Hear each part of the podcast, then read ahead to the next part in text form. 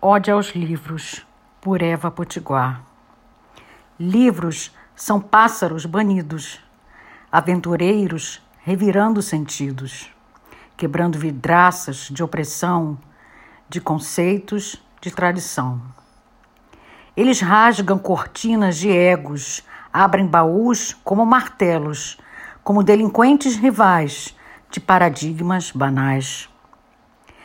Ó oh, livros renegados, reis abandonados, como águias famintas, consumam em tintas versos e prosas, espinhos e rosas. Ó oh, aves mensageiras, saiam das belas estantes, dominem as fronteiras de nossos horizontes.